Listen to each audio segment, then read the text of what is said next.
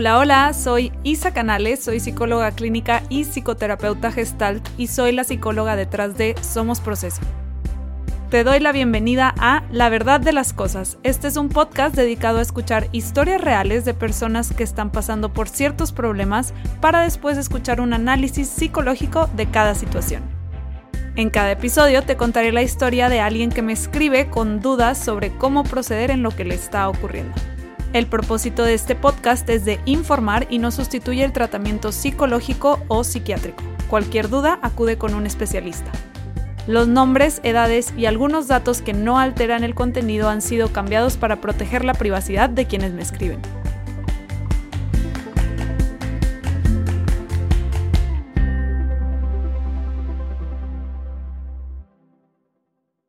Hola, hola, bienvenido, bienvenida a un nuevo episodio de La verdad de las cosas. Había estado un poco desaparecida porque la verdad no había tenido tiempo de hacer otro episodio. Es que me tardo porque tengo que analizar cada caso y pues obviamente no les voy a decir como cualquier cosa.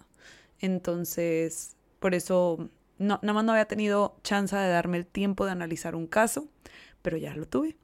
Y aquí hay un caso que ya analicé, que es el caso de Pedro.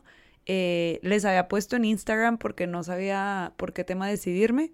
Puse una encuesta y el tema que ganó es cuando tenemos miedo a la confrontación o al conflicto. Entonces, por eso elegí esta carta, porque ustedes la eligieron. Entonces, pues bueno, se las voy a leer. Muchas gracias por su paciencia, quienes estén aquí, por porque creo que sí pasaron varias semanas. Yo creo que un mes sin que haya subido episodio. Pero bueno, es un buen break. Eh, porque luego también siento que tanto episodio sí puede cansar. Pero bueno, ya estamos aquí de vuelta y listos para volver a trabajar en nosotros, para aprender, para ver qué nos podemos llevar de la historia de Pedro. Así que les voy a leer su carta que dice así. Hola Isa, me llamo Pedro, tengo 29 años y te escribo porque estoy harto de la gente. Siento que todos se aprovechan de mí. Es un problema que he tenido desde siempre. Soy el menor de cinco hermanos y en mi casa siempre fui el que hacía todos los favores. Mis papás siempre me pedían a mí las cosas, aunque mis hermanos no estuvieran haciendo nada importante. Me he estado acordando últimamente de muchísimas veces en las que mis hermanos hacían algún destrozo y me echaban la culpa, y no me atrevía a decir la verdad de que no había sido yo o que habíamos sido los cinco juntos. En carrera me fui a estudiar fuera y nunca aguanté mucho a mis roomies, porque abusaban mucho de mi confianza y prefería salirme. Lo más que aguanté fue un año con la misma persona. Me pasó de todo. Me tenía que dormir en el sillón porque uno de mis roomies estaba con una chava en el cuarto que compartíamos se comían mis cosas, a veces no me pagaban ciertos gastos que había que dividir entre todos, usaban mi carro sin preguntarme, cosas así. Me he quedado siendo amigo de todos porque ya que me salgo de ser su roomie, el enojo se me pasa rápido y en realidad creo que ellos nunca tienen problema conmigo. Mucho tiempo pensé que es que soy muy intolerante, pero me he dado cuenta que puede ser que me dejo que me pisoten. Hace como dos años decidí ya de plano irme a vivir solo. El problema que hizo que me diera cuenta de todo esto es que hace como un mes y medio mi novia me cortó. Llevábamos casi un año de relación y un día me dijo que ya no se sentía igual. Traté de hablar con ella y entender qué había pasado, pero no me dio muchas explicaciones. Y como a las dos semanas subió fotos con un chavo. Me metí al perfil de él y me di cuenta que llevaban como un año y medio andando. Fui el otro y ni cuenta me di. Platicando con una amiga al respecto me hizo darme cuenta de muchas señales que no vi y de todas las formas en las que mi ex me había usado. Entendí por qué no subía fotos conmigo a sus redes, me di cuenta que me había mentido diciéndome que no se llevaba bien con su familia para no llevarme. Muchas veces le ayudé a pagar cosas porque por la supuesta pelea con sus papás no le daban dinero y la peor de todas, le prestaba mi carro y su novio tiene una foto en Instagram manejando mi carro. Mi amiga me dijo que le dijera al novio. De todos modos tenía muchísima evidencia, empezando por el carro. Muchas veces abrí la conversación con él en Insta y escribía lo que le quería decir, pero lo borraba. Nunca me atreví, y ahorita ya no es opción. Un día, convencido por mi amiga, le mandé mensaje a ella pidiéndole algunas cosas que se quedó que eran mías. Al principio me respondió como muy indignada porque le estuviera pidiendo mis cosas y se enojó. Yo estaba muy incómodo pero mi amiga me ayudó a responderle y la amenacé con decirle todo a su novio. Accedió y me mandó las cosas ese mismo día en Uber. pero al día siguiente ya estaba bloqueado de todas sus redes sociales y las de él. No sé si lo hizo sin que él se diera cuenta o si le inventó alguna historia de mí para que él me bloqueara también. Creo que perdí mi oportunidad de decirle algo a él y eso me hace sentir débil. No sé cómo hacerle para que la gente me respete y me tome en serio o que no sientan que pueden tomarse todas las libertades que se toman conmigo. Me siento muy ridículo, como si no fuera un problema masculino. En parte me sentí cómodo escribiéndotelo porque sé que esto es anónimo. No me atrevo a ir a terapia porque me da pena decírselo a alguien. Espero que puedas ayudarme. No sé qué pasos dar para ya no dejarme. Muchas gracias por tu tiempo, Pedro.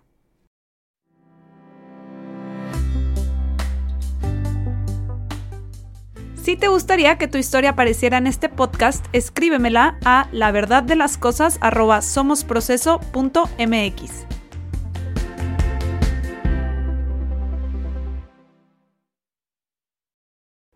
Estoy que me hierve la sangre con esta historia.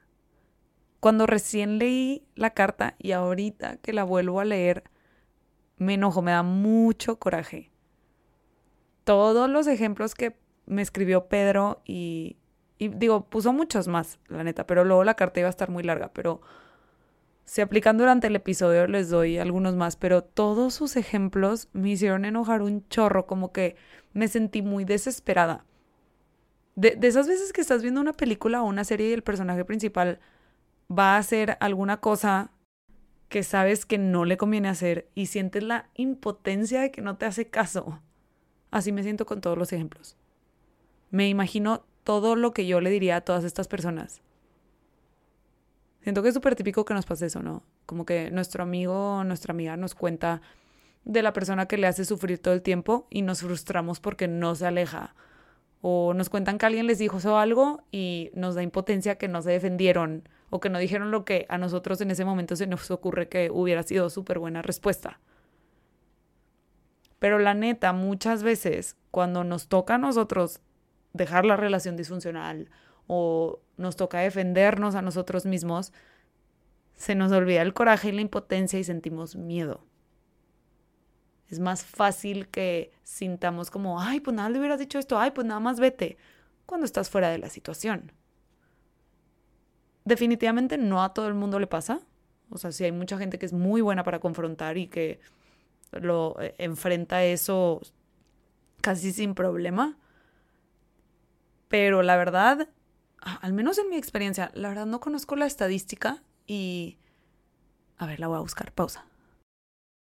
Ya regresé y no encontré estadística. O sea, si la hay, al menos no la encontré. Tampoco crean que le dediqué mil años a buscarla, pero no encontré.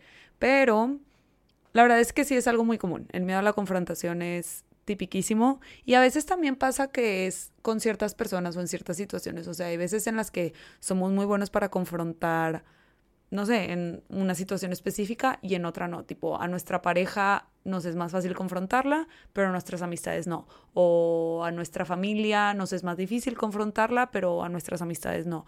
O sea, como también depende. Y hay gente que simplemente lo generaliza, o sea, que con todo el mundo le es difícil enfrentar el conflicto. Eh, Pedro no me lo escribió así tal cual en su carta y me encantaría saber qué siente y qué piensa cuando le ponemos nombre a lo que le pasa, que es miedo a la confrontación. O sea, él, él no escribe eso tal cual, pero sí habla de, creo que me dejo que me pisoteen, eh, estoy harto de que la gente se sienta como que puede tomarse ciertas libertades. Me pone todas estas cosas que al final, pues, vamos a llamarle miedo al conflicto. No estoy enfrentando, no estoy poniendo límites. Y digo así lo de ponerle el nombre porque la verdad es que muchas veces veo a personas que le tienen miedo o es más bien pánico a la confrontación y no tenían ni idea. O sea, así, así tal cual como Pedro que, que me pone, todas esas personas se aprovechan de mí, no entiendo por qué dejo que me pisoteen. Hasta llega a dudar de si a lo mejor es que es intolerante y, no aguanta las cosas, ¿no? Y, se siente pisoteado cuando en realidad es algo X. Entonces, no sé, por, por eso pregunto, no sé qué tan consciente es él de que es miedo a la confrontación, por eso lo digo, por eso le pongo nombre. Porque es, a ver, a lo mejor te están pisoteando o a lo mejor te estás sintiendo así porque no les dices que se están aprovechando. A lo mejor porque él no les dice que tal cosa le molestó o a lo mejor porque cuando algo no le cuadra, como cuando su novia de un año no sube fotos con él a redes, no se hace caso para evitar conflictos. Tiene muchísimo que ver con los límites, que importantísimos los límites. Siempre, siempre son temas, siento. Es difícil poner límites, la verdad. Y en, en, este tipo de casos del miedo al conflicto, miedo a la confrontación, pues está muy involucrado el, pues no pongo límites, porque poner límites en mi cabeza es confrontar, en mi cabeza es conflicto. Y, y la verdad es que sí, muchas veces poner límites sí implica pues confrontar, implica a lo mejor una discusión o así, y sí pueden llegar a convertirse en situaciones muy incómodas. Entonces me, gustaría primero hablar sobre todo este tema de evitar la confrontación y el conflicto y luego ya nos vamos más específico al caso de Pedro. Una conversación de estas en las que hay confrontación y conflicto y discusión es básicamente una conversación en la que están involucradas emociones fuertes o intensas. Eso no significa que a fuerza la conversación tiene que ser de gritos y golpes y terminar en que las personas involucradas se odian. Una confrontación puede ser tan pacífica como, oye, no me gustó esta broma que me hiciste, te pido que no vuelvas a bromear así conmigo. Y la otra persona te puede responder, no tenía idea que te molestaba, no vuelve a pasar. Y ya. Obviamente, muchas veces no son así de pacíficas las confrontaciones y eso puede ser una de las razones que nos lleva a tenerles miedo. O sea, también puede ser un, oye, no me gustó esta broma que hiciste, te pido que no vuelvas a bromear sobre eso conmigo. Y la otra persona te contesta que, ay, pues es que no aguantas nada y no sé qué. Y entonces ya se empieza a poner tenso, ya se empieza a poner incómodo, ya tienes que todavía como defenderte todavía más. O sea, entiendo que muchas veces puede escalar y eso es lo que queremos evitar hay que hacer una distinción muy importante. O sea, si tú me dices que no quieres decirle a tal persona algo que te molestó y yo te pregunto, ¿por qué? Lo más probable es que tu respuesta sea algo así como, me da flojera el conflicto o me da flojera que se haga un problema o algo, algo por el estilo. Siempre es la respuesta que recibo casi. Para empezar, problema ya es, porque ya estás molesto o molesta. Entonces, ese barco ya zarpó. Te guste o no, conflicto ya hay. Ahora, la flojera es un mecanismo de defensa. Nos da flojera lo que nos hace sentir incómodos. No es que te dé flojera el conflicto, es que te da miedo. Y si te vas más profundo, no te da miedo el conflicto, te da miedo la incomodidad que el conflicto trae.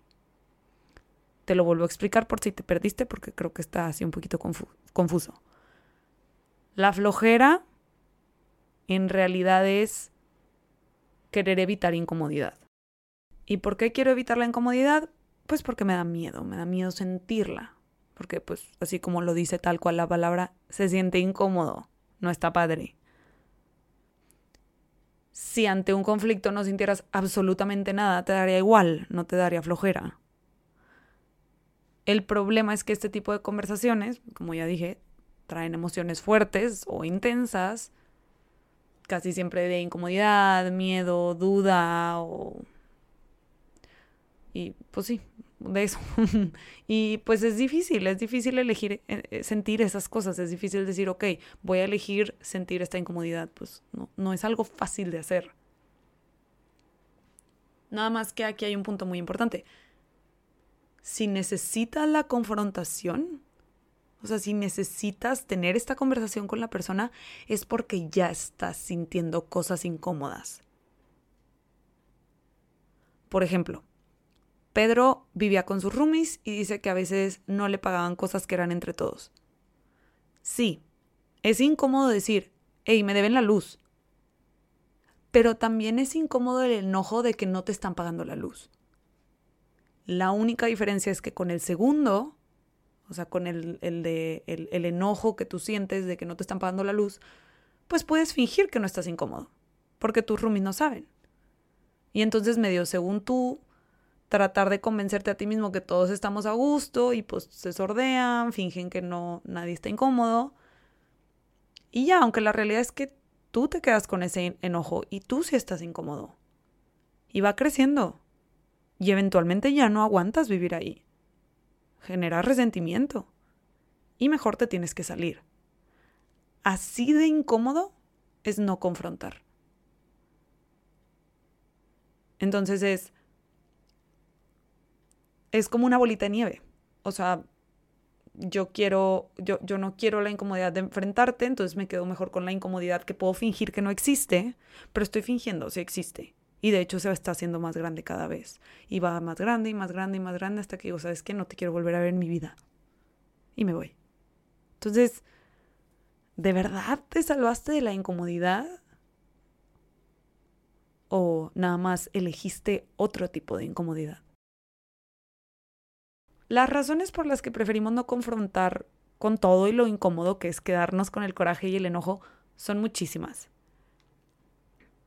Sin embargo, la mayoría tienen detrás la misma raíz. Miedo al rechazo. Me da miedo que si le digo a, de nuevo usando ejemplo de Pedro, a mi roomie que no use mi carro sin mi permiso, me vaya a rechazar, que vaya a decir que soy un ojete y ya no quiera ser mi amigo. Que está curiosa esta razón porque es como, prefiero rechazar que ser rechazado, ¿no? Prefiero que a mí me moleste lo que hace y a mí me empiece a caer mal, que yo caerle mal por decirle que no o poner un límite.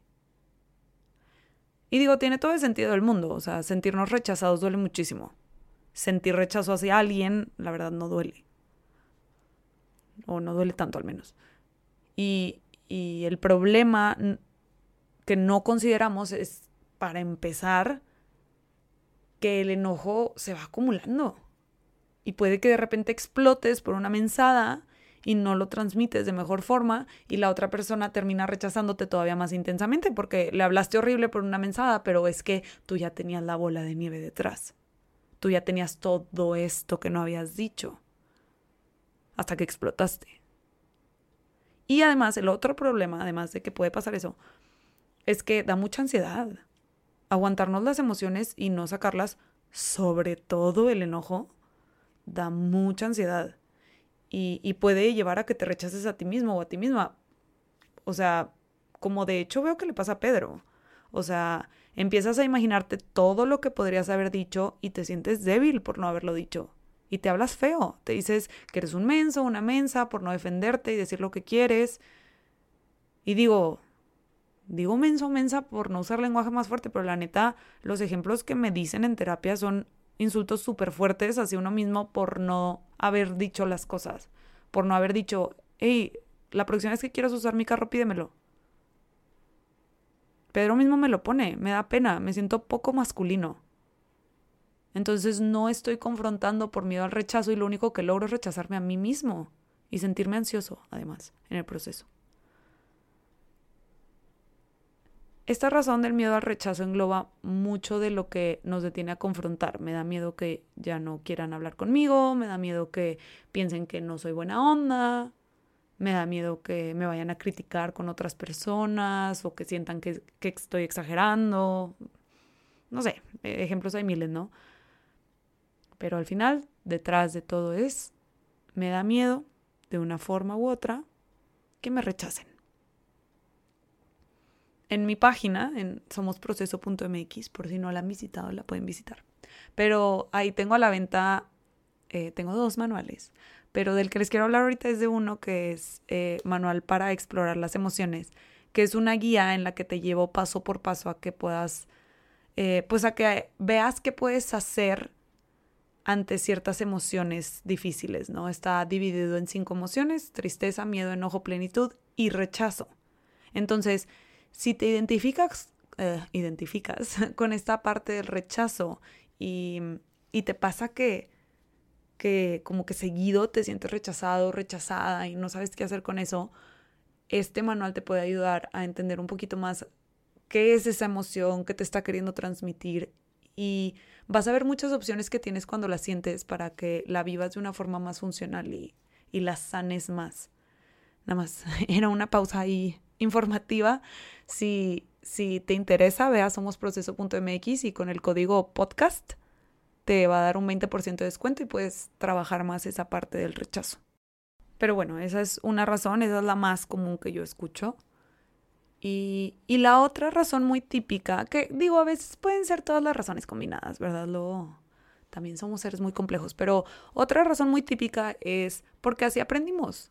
O sea, puede ser que en tu experiencia confrontar es riesgoso o en tu experiencia a lo mejor decir que algo no te parece terminaba literalmente en violencia. Puede que en tu casa si no hacías todo lo que se te pedía sin quejarte, se te castigaba con algún tipo de violencia. A lo mejor te golpeaban literal o te aplicaban la ley del hielo o no te daban de cenar, no sé. Puede que lo hayas aprendido de esa forma o también puede que lo hayas aprendido indirectamente, o sea, a lo mejor se te reconocía siempre que hacías lo que los demás querían y si decías que no, no necesariamente había violencia, pero no había reconocimiento. Entonces aprendiste a hacer lo que los demás quieren, aunque no sea lo que tú quieres, porque de esa forma obtenías reconocimiento, que es algo que para todos es importante, ¿no? Sobre todo cuando estamos chicos, es muy importante el, reconocimiento de nuestras figuras paternas y maternas, ¿no? El otro día con alguien estaba explorando este miedo a la confrontación y nos dimos cuenta que a ella, por ejemplo, le pasa que siente que estorba, Siente que exigir cosas o poner límites hace que nada más sea un peso para las demás personas, como si sintiera que no merece exigir o pedir, y entonces no lo hace. Si no estamos seguros de nuestro valor en el mundo, es difícil permitirnos exigir algo o poner un límite. Es difícil decir, hey, me deben el dinero de la, de, de la luz, por ejemplo, si si siento que soy como un estorbo o que me están haciendo un favor al dejarme vivir aquí porque nadie quiere vivir conmigo. Si me explico, también puede estar muy relacionado a temas de autoestima y de sentir que valemos y merecemos cosas.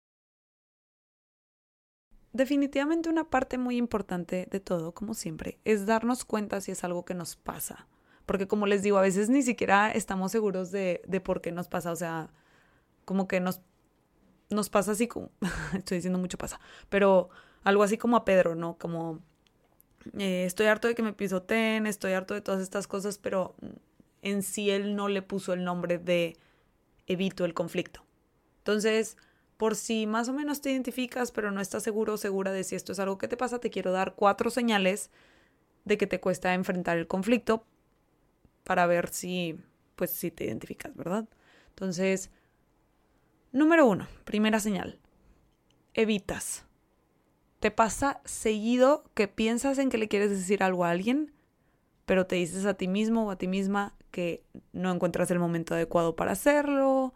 O de tanto que lo pospusiste dices que ya pasó hace mucho y ya no viene al caso mencionarlo y entonces de alguna forma u otra encontraste la manera de evitarlo, de no decir eso que tenías ganas de decir.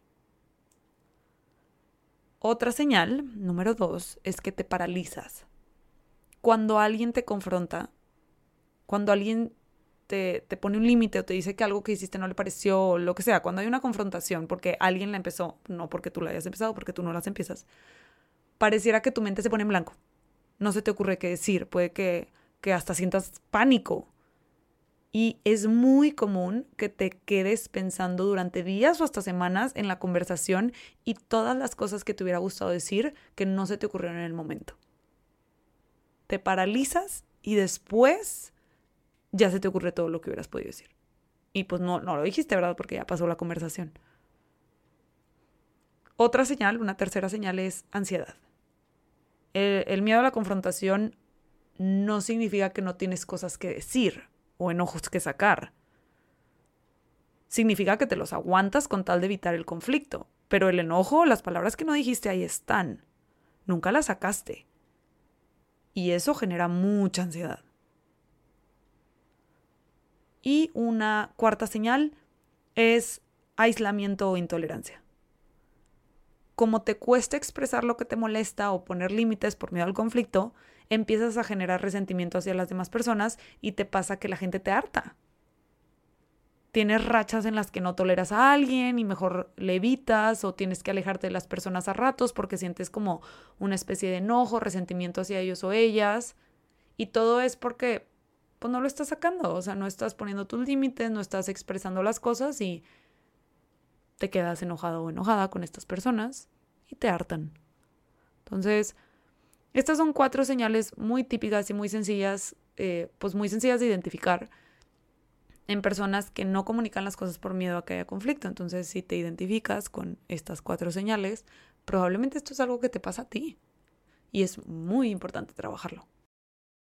Al final la pregunta de Pedro es como, ah, ¿qué puedo hacer, no? ¿Qué paso seguir para trabajar en esto? Entonces, no teman, obviamente vamos a llegar a eso, pero ahorita quiero ya hablar un poquito más específicamente del caso de Pedro, porque el, caso de Pedro está como muy particular en, en unas cosas, entonces... Pues bueno, como siempre, quienes ya han escuchado otros episodios saben que hago preguntas a quien me escribe la carta para darme una idea completa de la situación. Y la verdad es que creo que a Pedro es a quien más preguntas le he hecho. Tenía muchas dudas. Y muchas de sus respuestas siento que pueden ayudar a explicar muy bien su caso. Entonces, eh, quiero hablar sobre todo de la primera pregunta que le hice, porque se me hace que explica mucho, o al menos a mí me dio mucha luz, pues. Y la primera pregunta que le hice es que eh, en su casa siente que esto pasaba desde su casa, ¿no? Que todos los favores se le pedían a él y a sus hermanos no. Eh, lo, que quería entender es qué pasaba si decía que no. O sea, qué, hacía que él tenía que hacer todos los favores, ¿no? Y les voy a leer lo que me respondió tal cual. Me contestó. Desde que yo tenía seis años hasta como los 16, mi mamá estuvo entrando y saliendo de hospitales por una enfermedad autoinmune que la dejaba sintiendo muy débil. Entonces mi infancia siempre estuvo marcada por tratar de ayudar a mi mamá en todas las cosas de la casa y demás. Yo creo que por ser el más chico estaba en casa mucho más y hacía todo con ella. Creo que nada más nos acostumbramos a que yo era quien iba a ayudar a mi mamá porque siempre lo hice. Cuando tenía 16, ella cambió de tratamiento y ha mejorado muchísimo. Ya no es tan común que haya que hospitalizarla, pero en general sí está débil y se cansa rápido. Al final es una enfermedad que no se cura, se, se controla hasta ahora y creo que nunca me he sentido con el corazón para decirle que no si me pide algo. Además, me siento especial de ser en la primera persona en la que piensa si necesita algo. Y digo, la verdad mi mamá es muy luchona y si no lo hago yo, lo va a hacer ella. Prefiero hacerlo yo. Entonces esa fue su respuesta. Y pues hermoso Pedro, ¿no? Como que me da mucha ternura su relación con su mamá. Y, su respuesta se la leí así tal cual porque, o sea, está muy claro. Bueno, a mí al menos me pareció muy claro y digo definitivamente que Pedro vea cómo escucha esto, este análisis que, que hice y definitivamente si, si no se identifica me puede decir, pero se nota mucho que es que esta dificultad para confrontar es aprendida aprendió a no angustiar a su mamá y además tuvo un constante reforzamiento positivo respecto a no poner límites. Decirle que sí a su mamá para él era lo máximo, se sentía como que la estaba ayudando, como que le ayudaba a sentirse mejor, se siente hasta especial cuando la mamá piensa en él para pedirle las cosas, es un reforzamiento positivo muy importante. siempre se siente de cierta forma necesitado y útil mientras diga que sí. Y mientras no hubiera confrontaciones porque esas angustiaban a su mamá y eso entonces ya no era útil, ya no funcionaba. Cuando se va a carrera y ahora vive con roomies que le piden o, o toman literal estas cosas de él, Pedro se sigue comportando como en su casa, sin límites y sin querer incomodar a alguien más. El problema es que no todas las personas son su mamá enferma. No todas las personas están frágiles y en necesidad de que les ahorren la angustia.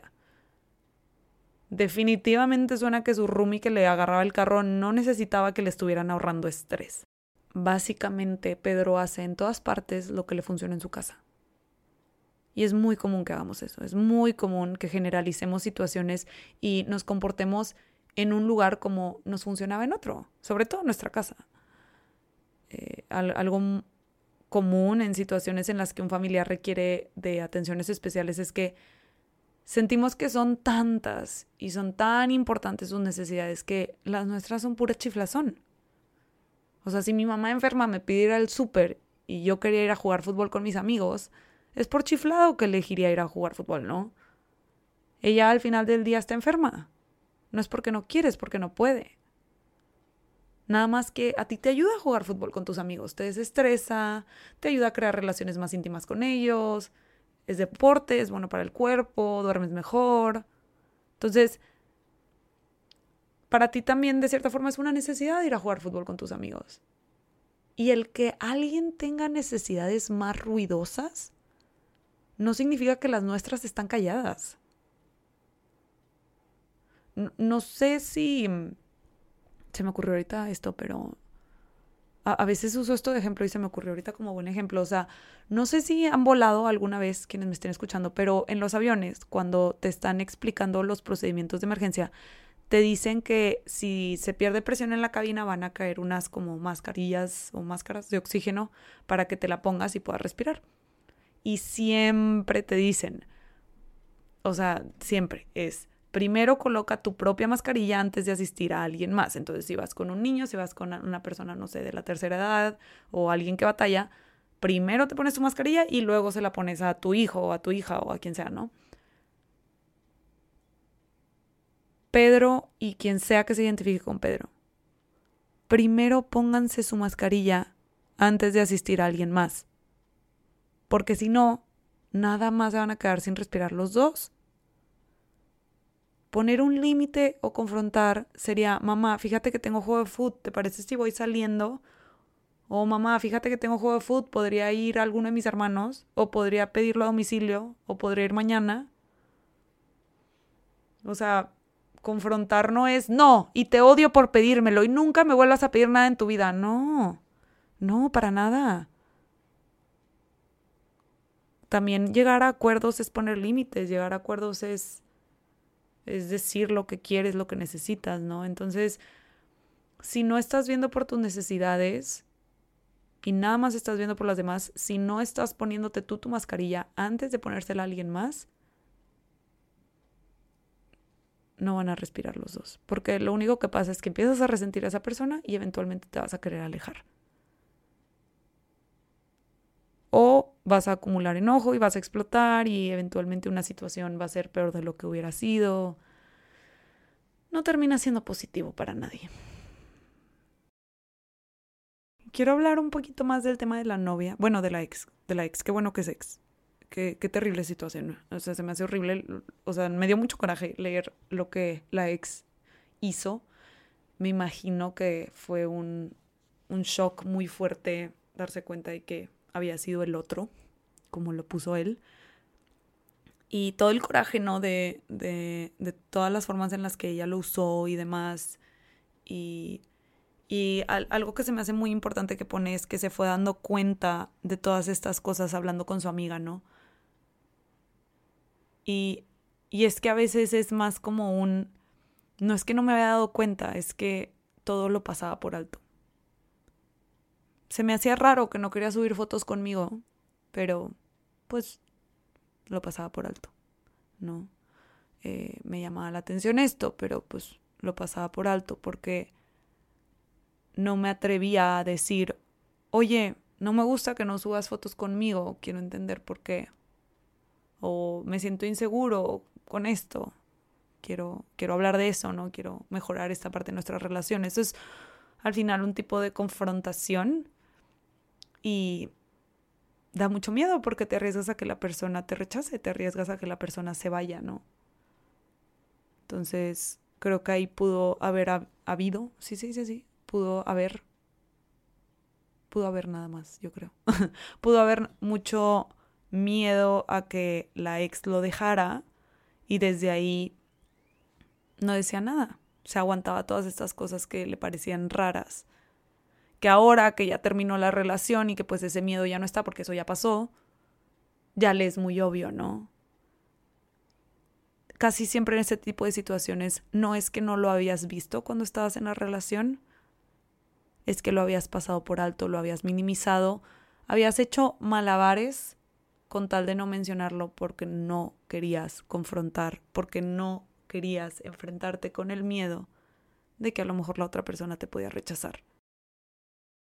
Se me apachurró el corazón leyendo que siente mucha vergüenza, que siente que es un tema poco masculino y toda, pues toda la vergüenza que siente respecto a este tema, porque pues me dio, me dio ternura, como que pues la, la que debería sentir vergüenza es ella.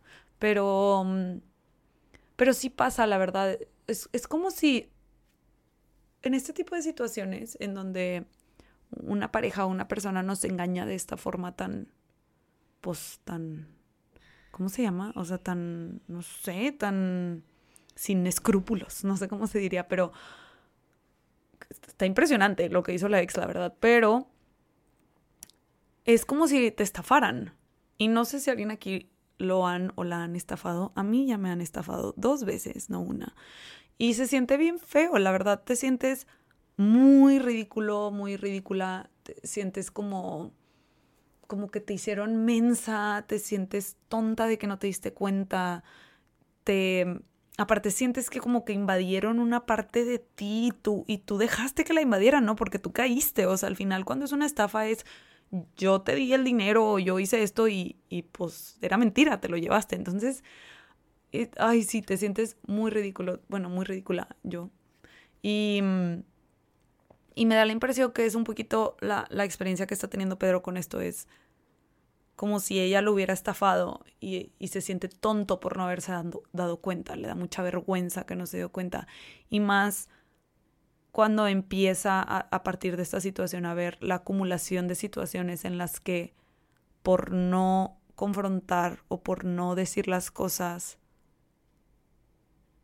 pues ha quedado como el usado, ¿no? Como al, que estafaron. O sea, creo que es la acumulación de todas las situaciones en las que se ha dejado a lo largo de su vida que lo tienen sintiéndose débil, como si por débil me dejé y por débil me usaron.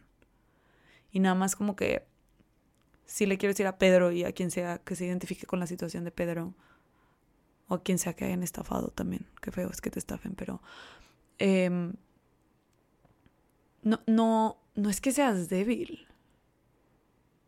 Es que es algo que aprendiste a hacer. Es algo que te funcionó en su momento. A lo mejor a Pedro en su casa sí le funcionó porque le ayudaba más sentir que estaba ayudando a su mamá a sentirse mejor que confrontar.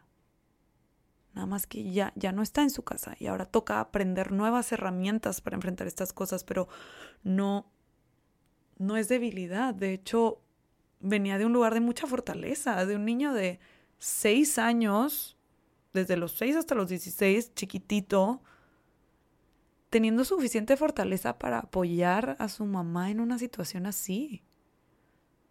Cero se me hace que viene de un lugar de debilidad, de hecho se me hace que viene de un lugar que muchas personas ni siquiera tienen que, o sea, un niño de seis años no tendría por qué vivir eso.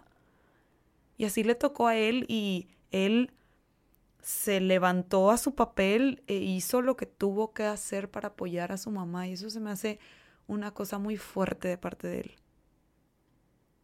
Y, y creo que quien sea que encuentre donde aprendió esta parte de no poner límites, esta parte de no confrontar, puede darse cuenta, va a, va a poder encontrar que es una forma en la que se adaptó a esta situación.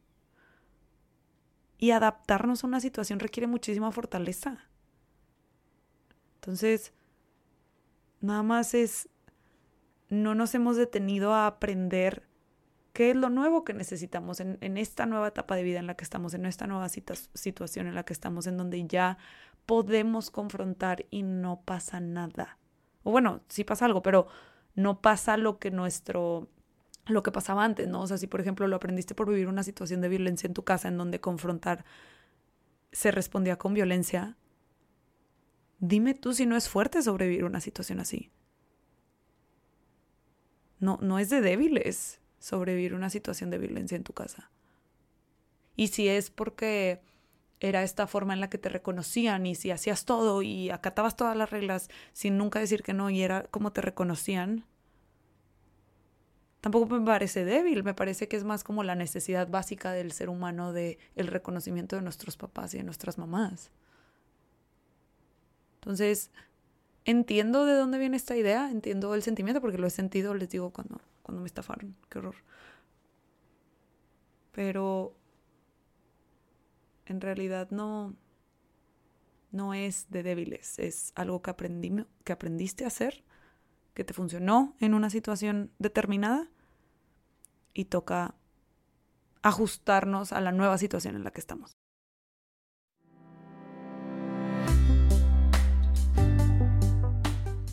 Si te está gustando el podcast, suscríbete para que no te pierdas ningún episodio y te invito a dejar una calificación para que más personas puedan encontrarlo.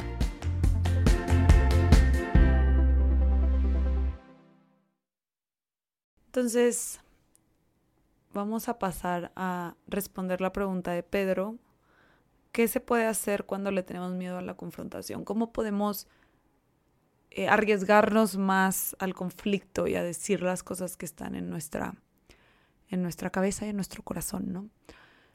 Primero que nada, una parte muy importante para poder empezar a confrontar es responsabilizar a cada quien de lo que le toca. Entonces, responsabilizar a las demás personas de sus propias emociones y responsabilizarnos nosotros de las nuestras.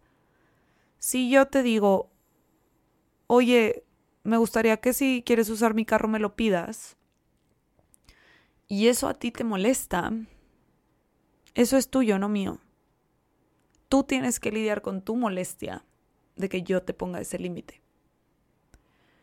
Porque, digo, al final, mientras no estés violando derechos humanos, en realidad cada quien es responsable de lo que siente. Entonces, si a la hora de que tú dices, oye, este chiste que hiciste no, no me gustó, te pido que no lo hagas, y la otra persona se lo se pone triste o se enoja o lo que sea, pues esa persona va a tener que lidiar con esas emociones y te puede decir como, ay, me molesta que me, que me digas que te, lo, que te lo tengo que pedir. Y no sé, a lo mejor te dice, porque yo no te digo que me pidas tal cosa.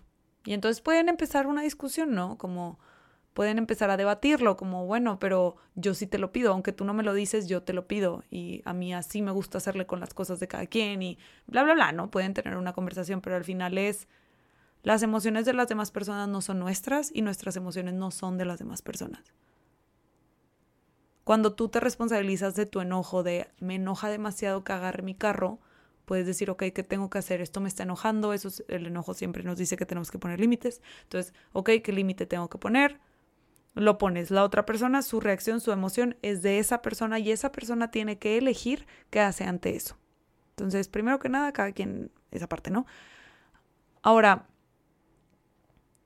eh, otro punto muy importante, flexibilidad.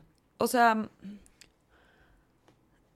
todo esto de poner límites, de confrontar, de, de, enfrentarnos con el conflicto es un proceso. O sea, no va a ser como que, ah, ya mañana voy a confrontar a todos y siempre voy a decir lo que pienso. No, así no funciona. Es, es lento, es un proceso lento. Y, y empieza poco a poco, sé flexible. O sea, si por ejemplo ahorita hay algo que le estás te estás muriendo por decirle a alguien y nomás no te atreves porque según tú no encuentras el momento adecuado y no sé qué, o ya pasó mucho tiempo o lo que sea, y no te atreves, eh, a lo mejor te puede ayudar a escribírselo. Tipo, se lo puedes literalmente mandar por mensaje o a lo mejor te puede ayudar a escribir una carta para que vayas como empezando a sacarlo y entonces le puedes leer la carta o literal le puedes dar la carta o se la puedes mandar por mensaje o lo que tú quieras. O sea, mucha gente dice, es que es algo que se lo quiero decir en persona, pero entonces en persona nunca se lo dicen. Pues por mensaje, o sea, si por ahora, como puedes hacerlo, como puedes confrontar es por mensaje, se vale, está bien. Mucha gente dice, es que se malinterpretan los tonos y no sé qué. Pues, o sea, eso ya, ya, ya podrás como platicarlo también por el mensaje. Si me explico, o hasta puedes especificar el tono, ¿no? De que, a ver, no, no, no te quiero decir, eh, digo, no lo pongas en mayúsculas, no, no estoy gritando, te lo estoy diciendo, o sea, no sé creo que puedes hacer muchas especificaciones para que se entienda tu tono y así tengas la flexibilidad de, ok, estoy empezando a confrontar aunque sea por este medio. A lo mejor eventualmente podría hacerlo en persona, que es lo ideal y es como, como pues no se malinterpretan las cosas, en teoría, ¿verdad? Porque lo también en persona malinterpretamos, pero bueno, em, este, pues está bien, o sea, hazlo poco a poco, no, no tienes que arrancarte ya hacerlo así, porque no vas a poder. o sea, al, al final sí es de ir tomando escaloncitos. Entonces, paciencia y flexibilidad. Ahora, en cuanto al miedo al rechazo y esta parte que nos paralizamos, ¿no? Que tiene mucho que ver con el miedo. O sea, la parálisis es como una reacción del miedo. Este. Es importante empezar a trabajar este miedo al rechazo, como que explorar mucho de dónde viene, o sea, en qué situaciones de tu vida has sentido este rechazo. Supongo, supongo, ya podrás ir viendo tú cuando lo explores, que estas situaciones que te tienen sintiendo rechazo están muy atadas a veces en las que dijiste lo que pensabas o lo que querías y, confrontaste y pusiste límite y entonces eh, experimentaste rechazo. Entonces habrá que sanar muchas de esas situaciones y para sanarlas primero hay que verlas. Entonces, literalmente siéntate y analiza, de preferencia escribiendo, siempre ayuda mucho escribir o si no puedes ir a terapia y platicarlo con un terapeuta o una terapeuta o puedes platicarlo si quieres con una amiga, un amigo, tu pareja, quien, quien, con quien quieras, explora la parte de dónde recuerdo haberme sentido rechazada o rechazado por decir lo que pensaba o lo que quería o lo que necesitaba o por decir que algo me había molestado. O sea, ¿dónde? ¿Dónde aprendí eso? Esa es una pregunta muy importante para este proceso porque es es, una raíz muy importante, o sea, es un momento que te impactó mucho, pueden ser muchos momentos, no uno, que te impactaron mucho y te llevaron a sentir este pánico, a decir, oye, eso que hiciste no me gustó. La otra parte para explorar e, esto del rechazo, pues digo, ya les recomendé, digo, no es por nada, pero sí se los recomiendo, no es porque yo lo haya hecho. o sea, lo hice justo para este tipo de situaciones, que aprendas a qué hacer con el rechazo, porque eso también te puede ayudar mucho a perderle algo de miedo al rechazo, como muchas veces algo que nos da mucho miedo al rechazo es que sentimos que vamos a estar como indefensos ante él. Y si nos damos cuenta que hay muchas cosas que podemos hacer y empezamos a aprender que sí podemos lidiar con el rechazo y sí podemos con el dolor emocional que trae, vamos a perderle miedo. O sea, al final muchas veces no se trata, o sea, sentir confianza en nosotros mismos no se trata de que sepamos que no nos van a rechazar o que las situaciones difíciles no van a surgir. Muchas veces la confianza es más bien el sé que voy a poder lidiar con esta situación, sé que voy a poder lidiar con el dolor de este rechazo. Entonces, si tú aprendes cómo manejar este rechazo, si tú empiezas a tener herramientas para manejarlo, te vas a sentir en más confianza contigo mismo, contigo misma de, ok, sé qué hacer con esto. Entonces, pues venga, o sea, si me vas a rechazar, ya tengo herramientas para lidiar con ese rechazo. Ahora, si nos vamos por el tema de la autoestima, de esto que les dije, de no merezco, o sea, siento que estoy estorbando, siento que, que pedir algo, poner un límite o decir algo, exigir algo, lo que sea, es, es un estorbo, o sea, necesito como anularme de cierta forma para que la gente esté a gusto con mi presencia, como que tenemos este miedo de, en inglés se dice ser eh, eh, o sea, este miedo de being too much, o sea, me da miedo ser demasiado para las demás personas. Entonces, esa parte, esa es una herida muy profunda y, y digo, definitivamente si la identifican, les recomiendo demasiado ir a terapia y trabajarla con un terapeuta o una terapeuta, pero es mucho explorar dónde aprendiste que eres demasiado, dónde aprendiste que tus necesidades estorban, porque esa es una herida muy profunda y muy primaria, por llamarla así. Y hay que llegar así, así como les decía hace ratito de, de, de explorar dónde aprendiste que poner límites es riesgoso, pues ¿dónde aprendiste que, que no mereces como estar y no mereces imponer tu presencia? Se me hace algo muy doloroso de vivir y se me hace muy importante sanar esa parte. Y más que nada darte cuenta que sí mereces y que hay mucha gente que sí quiere satisfacer tus necesidades y quiere escucharte y quiere respetarte. Entonces, permítete ver cómo hay personas que quieren hacer todas estas cosas por ti. Y, y, eso lo puedes empezar haciendo por dejarte recibir algo lindo. O sea, si alguien te regala algo, no, se las regreses, no se los pagues con ningún tipo de favor, ni con dinero, ni nada. O sea, di gracias, lo aprecio mucho y disfruta lo que te dieron. O, por ejemplo, atrévete a pedir un favor, uno mínimo, así algo chiquito, con lo que te sientas capaz. Empieza por ahí. Pide un favor y aunque te sientas en deuda, porque normalmente este tipo de, en este tipo de heridas te sientes como muy en deuda con todos los favores o regalos, resiste. O sea, resiste esa incomodidad y no se la regreses a la persona. Permítete recibir nada más porque la gente quiere darte. A eso me refiero. Entonces, puedes empezar practicando por ahí. Y pues bueno, ya nada más por último les quiero recordar algo que creo que ya he dicho en otros episodios cuando hablamos de límites, pero se los quiero recordar ahorita. Tenemos la idea de que poner un límite es poner una barrera con la otra persona y decirle, es que no me importas, no te quiero ver, me vales.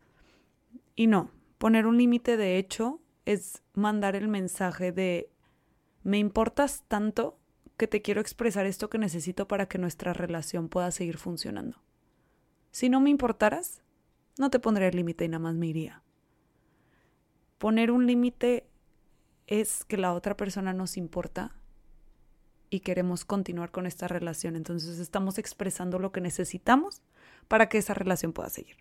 Eso es básicamente lo que es un límite. Entonces, trabajemos en poner límites, trabajemos en confrontar y hay que acostumbrarnos a esa incomodidad del conflicto. Yo sé que es bien incómodo, la verdad también es algo que yo he estado mucho tiempo activamente trabajando. Es difícil, es incómodo, pero te vas acostumbrando, te vas, o sea, cada vez va siendo menos incómodo. Empieza por donde puedas.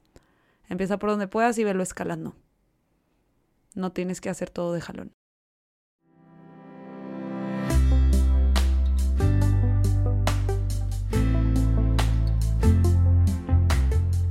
Este fue el caso de Pedro, que siente que todo el mundo lo pisotea y no entiende por qué. Espero que te haya ayudado, espero que te hayas identificado con una parte. Acuérdate que si te gustaría que tu historia apareciera en este podcast, me la puedes escribir a la verdad de las cosas somosproceso.mx y me puedes encontrar en redes como Somos Proceso en Instagram, TikTok, Facebook y Twitter. Hasta la próxima.